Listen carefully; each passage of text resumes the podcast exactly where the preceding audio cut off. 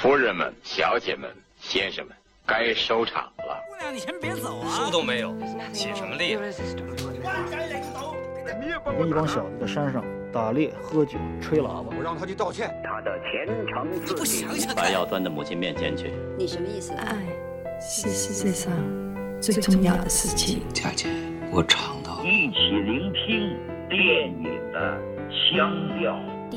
本节目在多平台上覆盖播出哦。大家好，欢迎收听节目。真的简短解说录期短节目吧，聊一下《神奇女侠一九八四》。由于现在是海外发行早于美国本土，所以目前大家可能看到的口碑更多来自于身边。不知道美国人民会怎么想这个问题。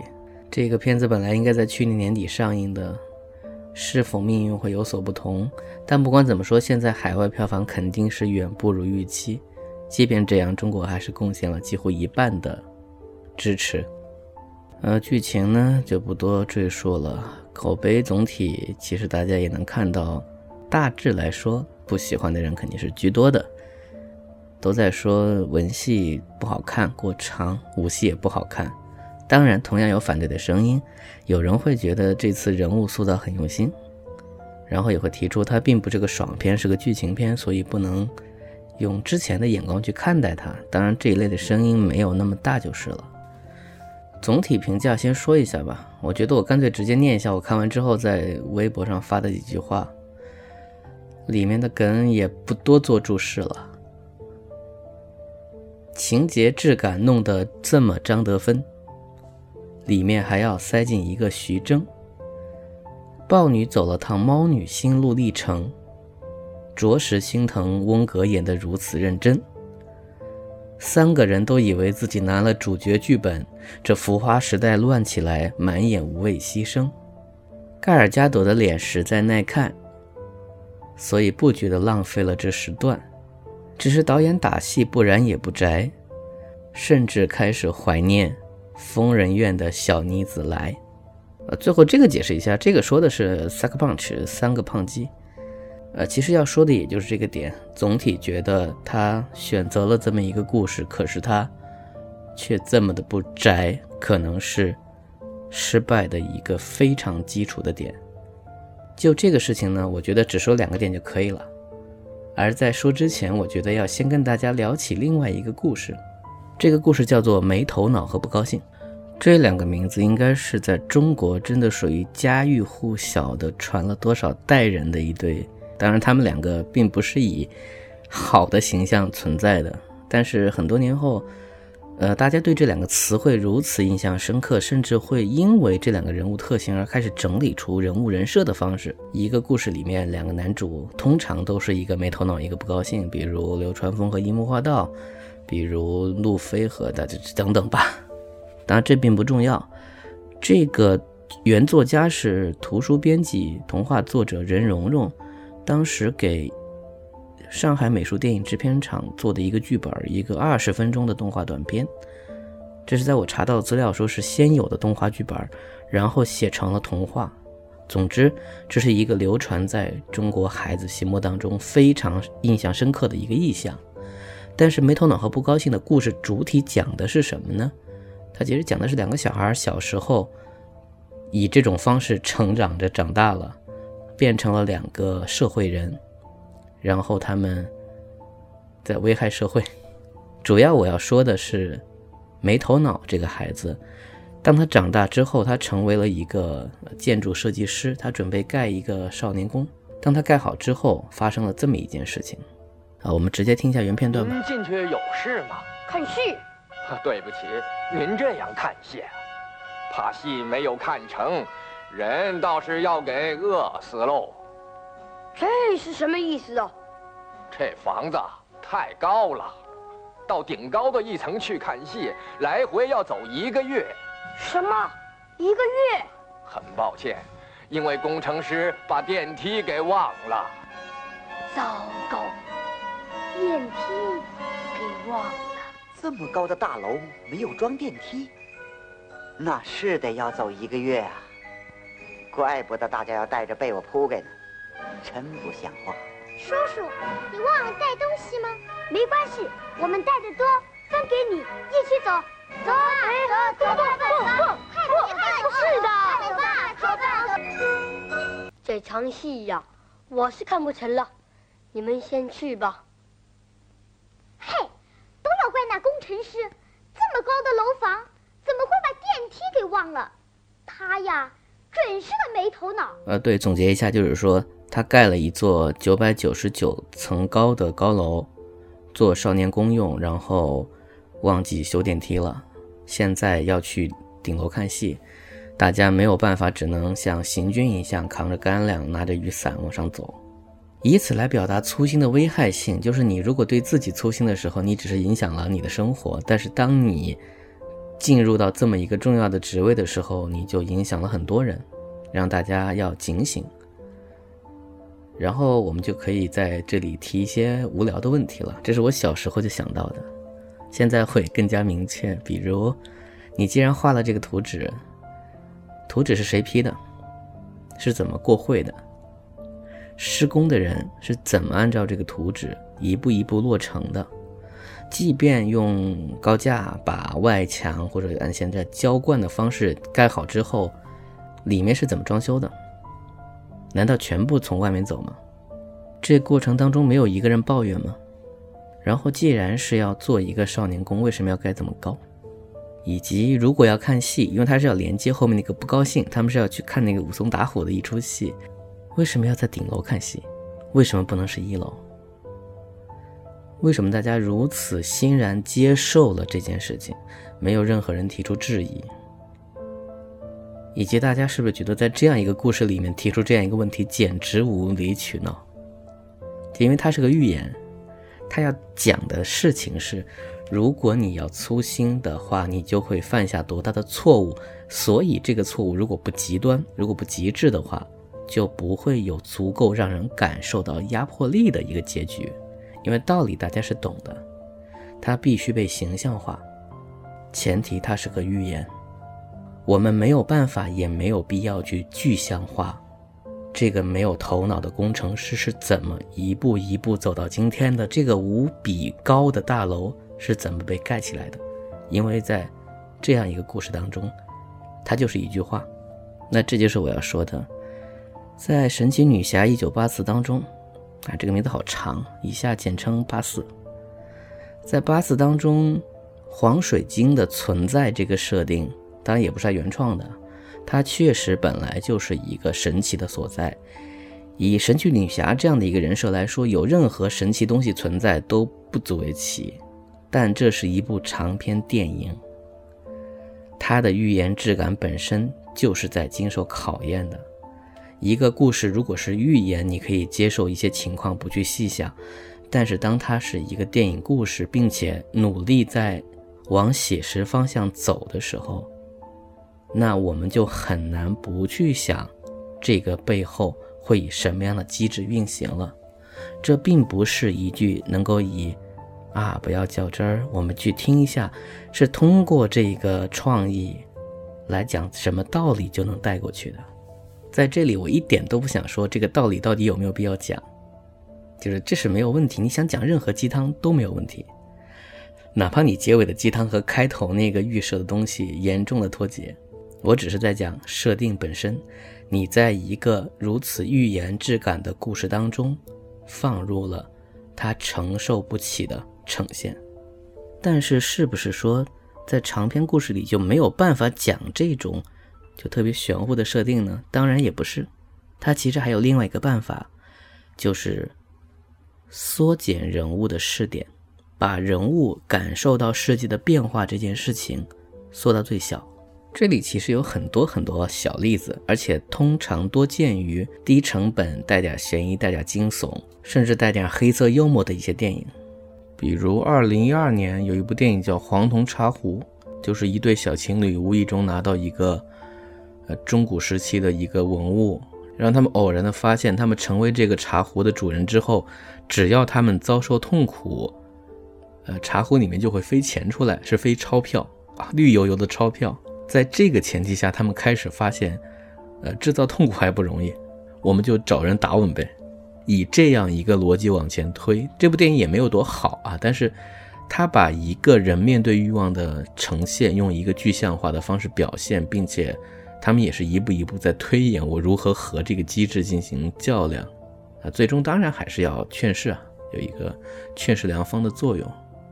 包括最近的这几年那个忌日快乐团队做的啊，包括最近刚出的看人快乐，都是在一个特别扯的，大家说实话也特别熟悉的设定当中加入惊悚元素，加入推理元素，来把一个人和自己的命运做斗争的部分放大，但同时也是在和一个奇幻机制做斗争。但关键点在于，你必须只能从这个人自己的视点去出发，他没有办法出现全知视角，因为每次重启啊，或者每次碰见事情，你是不能想其他人的状态的，你只能想主角到底此刻应该怎么应对。然而，神奇女侠非常奇怪的，我很难想象他们怎么在会议上决定了。用三个人的视角分别讲述他们和这个黄水晶的关系，于是导致这个电影不可避免就出现了全知视角。出现全知视角也没有关系，你表现的相对严谨和靠谱一点，大家还会饶有兴致的去观测每个人怎么使用水晶机制。在这点上，它的最核心的那一点即，呃，曼德洛人、红毒蛇。他怎么好像异想天开的把自己和这个宝石进行了一次置换？这个点是全片最有趣的点。他也拿这个东西做了最大的人物塑造，虽然从头到尾没看懂他到底具体想干嘛。总之，这个创意本身是有意思的。但我惊讶并且难以置信的发现，导演到底是不敏感，还是团队不在乎？他们根本就没有想讲清楚黄水晶的内在运行机制，每一个世界观都有它自己内在机理。像这种许愿机器，通常有几种表现方式，有一种我个人起名叫做因果链逻辑，还有一种叫物理干涉逻辑，名字都是我乱起的，但是等一会儿解释你们会懂。呃，而且放大的还有一种可以叫平行宇宙逻辑。这个后面反而很好解释，就是机器猫当中的如果电话亭。当你许完一个愿之后，整个世界会变化。它到底怎么变成这个样子的不知道，但一定是由你许的那个愿延伸出来，完全粗暴地改变了世界的某个运行机制，以及让这个世界按这个运行机制的蝴蝶效应推演下去，变成你现在看到这个样子。然后主人公的经历会跟这个世界开始发生各种令人瞠目结舌的一些互动，让你意识到啊，你是不是因为许了一个愿，所以导致更多东西失去了？啊，其实穿越故事也是差不多逻辑。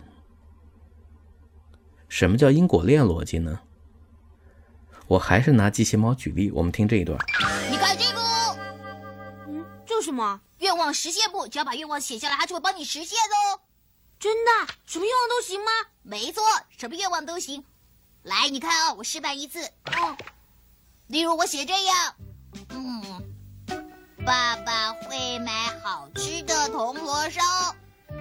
爸爸现在会在点心店买铜锣烧回来给我们吃。哈哈，不可能了，爸爸在上班，怎么可能嘛？我买铜锣烧回来了，你看吧。咦？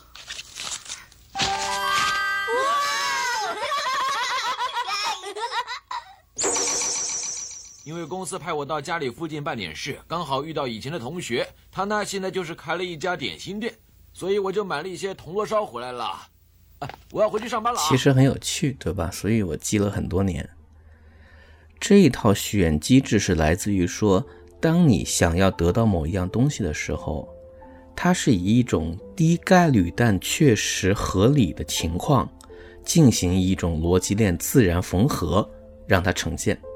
在一九八四当中，这样的例子是有的。比如有一个人说：“我想喝一杯咖啡”，结果马上就有人过来送咖啡，并且说：“哦，多了一杯，你拿走吧。”还有就是，当红毒蛇决定说我要，比如增加人手的时候，他让自己女秘书许愿，接下来就来了一个人，这个人是想去隔壁的，结果误入了他们公司。这些情况都是存在概率很低，但不会完全没有可能发生的事情。只要他在你面前出现，并且解释清楚，你就会感觉到世间的奇妙。你当然可以想见这种东西可以无数次编，比如你说啊，我希望获得一大笔钱，并且没有人知道。那么我们看过很多电影，我在想象是哪部电影？北舞的吗？就出现那种路人偶遇街上有人枪战，然后黑帮人被打死，装满钱的箱子落在自己手边。然后没有人看见你，只要此刻把钱拿走，你就可以获得这笔钱了。这就属于天上掉钱下来，并且它合情合理，并且连道德都不用去负担。但这里存在一个非常重要的问题是，这个就必须只能是你自己去看这个东西，因为我们回头想，当你许愿之前，就像是野比他们写下那句话之前。你能不能想清楚他爸爸到底在干嘛？他爸爸是不是走在上班的路上？他爸爸那个朋友到底有没有准备碰见他？如果本来就要发生这些事情，但你不知道，你写只是碰巧碰上了，那么这个就不是神奇的力量。但如果你是干涉了他人的这些行动路线，那么我们就像我那期信条当中提到的一样。我们会面临自由意志被改变的窘态。那些人自己到底是以什么样的方式在做事情？当然，这里还会出现一个新的做法，就是所谓洗脑逻辑。在红多蛇进入到美国总统白宫内跟总统对话之后，其实确实出现了。总统类似于就突然智障了，开始问什么答什么，只是因为他回了一句说：“我希望得到你的一切权利。”就这样的话，啊，这种东西其实在机器猫当中也出现过，而且是以呈现于不同的方式。有一类是属于当事人自己意志清醒，但身体不受控制，只是因为某个机制被触动了；而有一些就属于人已经糊涂了，你此刻看见的他，不是他了。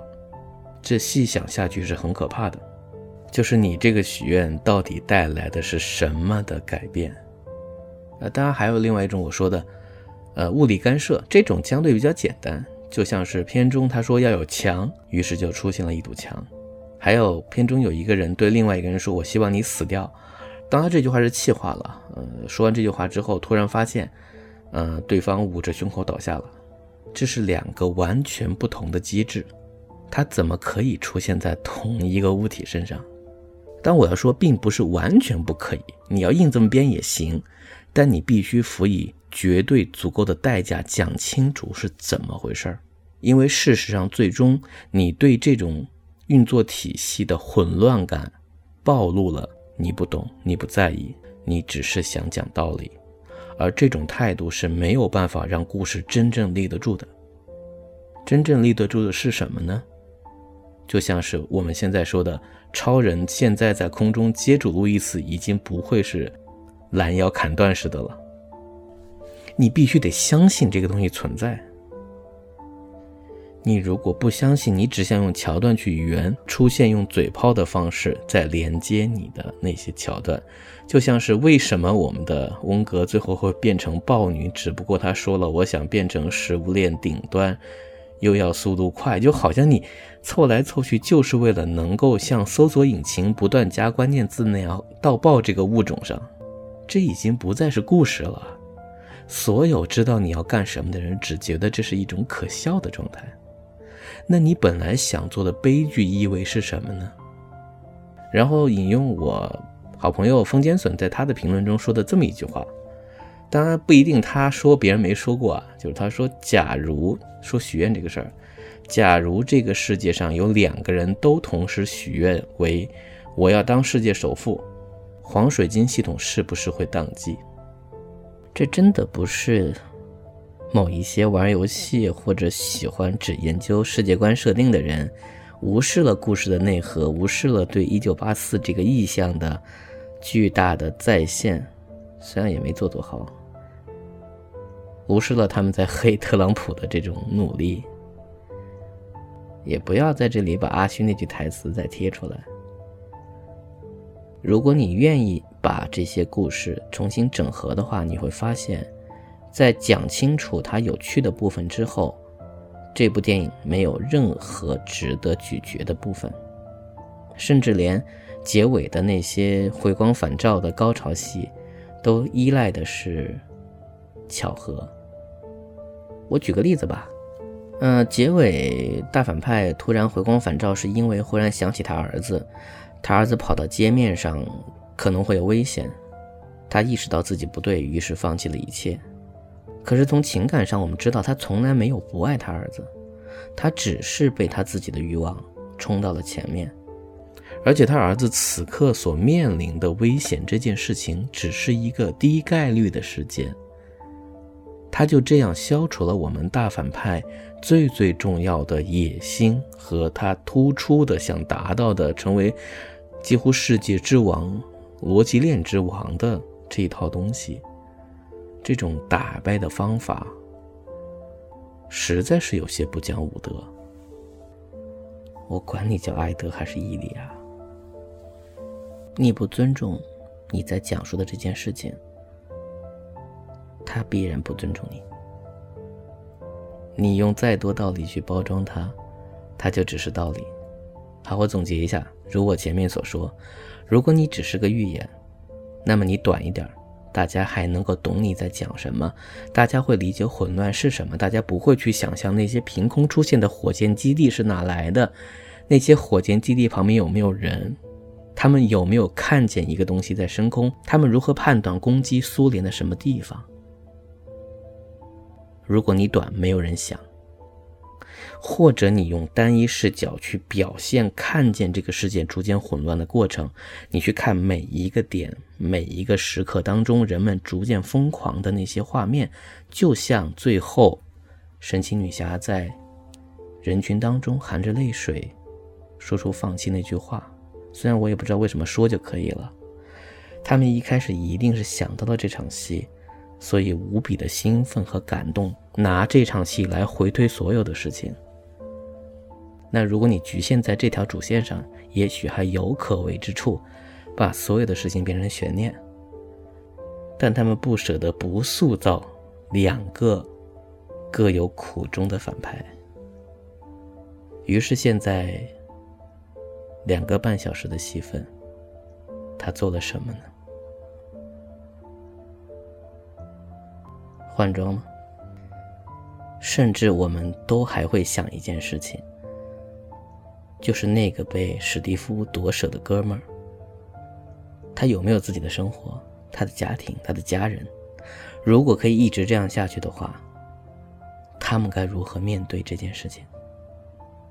嗯，他们真的从来没有想过这个问题吗？本期节目到此结束，感谢收听，我真的渴了。